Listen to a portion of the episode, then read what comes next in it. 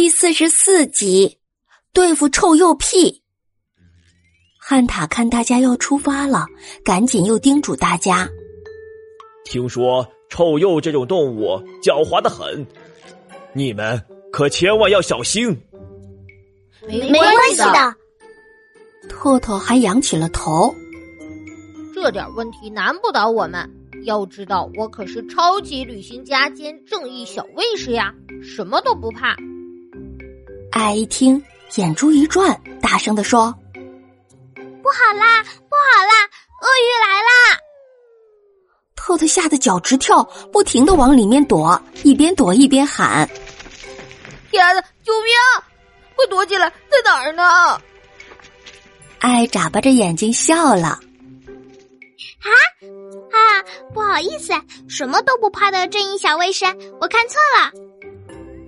大家都被爱的恶作剧给逗笑了。特特不好意思的挠了挠头。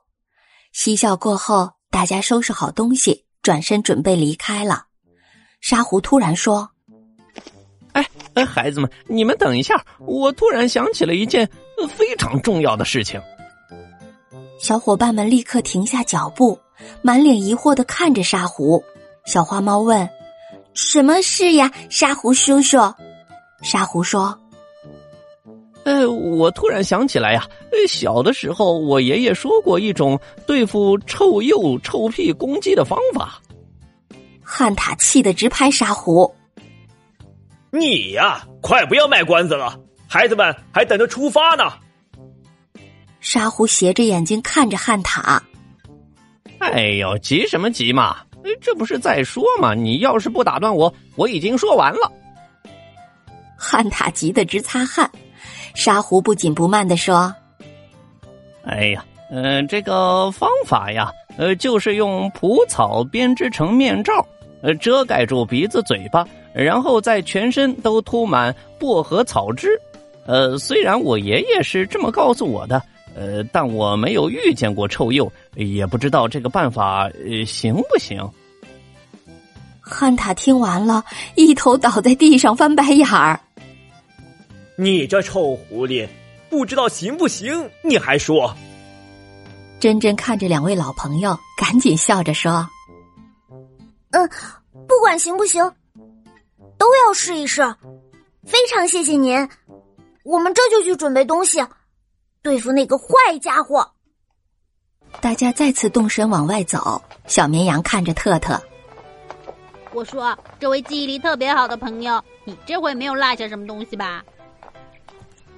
特特赶紧去翻包包，确定没有落下东西，才说：“嗨，没有，我这记性好着呢。”小绵羊笑了：“嘿嘿，那就好，免得我们再向回走。”去取东西啊！小伙伴们一边走一边沿路采集蒲草和薄荷草。